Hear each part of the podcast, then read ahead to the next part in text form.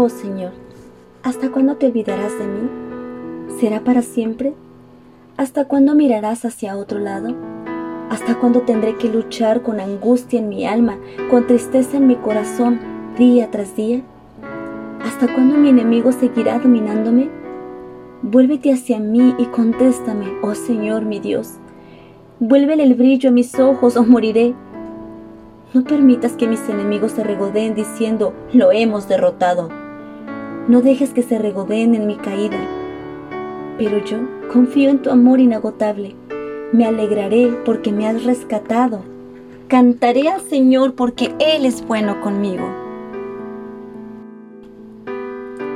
Este salmo nos presenta un momento oscuro y difícil en la vida de David, porque sus enemigos le estaban persiguiendo y nos muestra la desesperación que había en su alma en ese momento.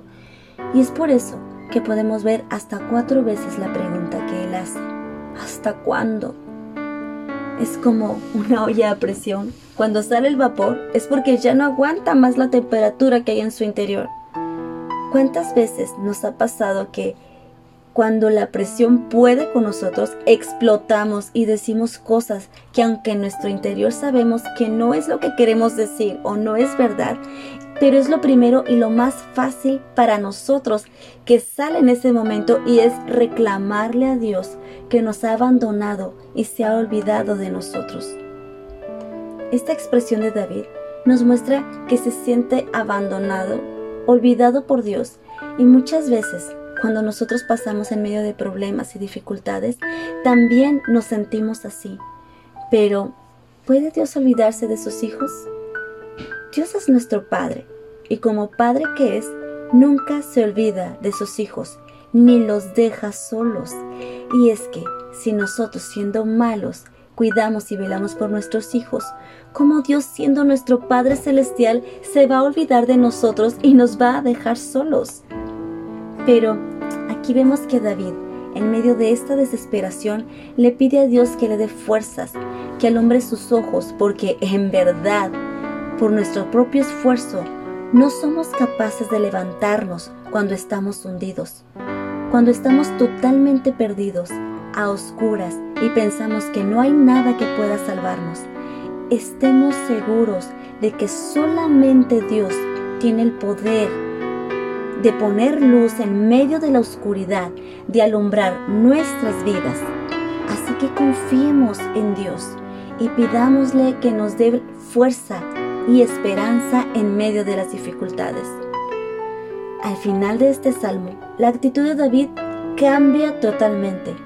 Ha pasado de ser totalmente desanimado, de pensar que está solo y abandonado, a tener toda la confianza puesta en Dios.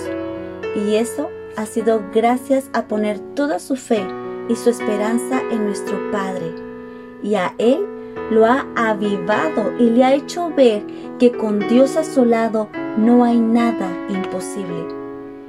Muchas veces pensamos que Dios nos ha dejado de lado, pero en este corto salmo vemos cómo Dios no está ajeno a los problemas de David y aun en medio de la desesperación e impaciencia, Dios siempre ayuda a sus hijos. Así que pongamos toda nuestra confianza en Dios y pidámosle que nos ayude en medio de nuestros problemas y dificultades y aprendamos a esperar en que Él va a hacer su voluntad en nuestras vidas.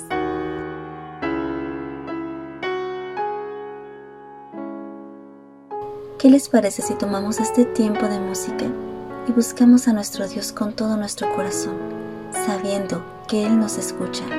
Solamente confía en que Él está cerca y su oído está presto para escuchar tu voz.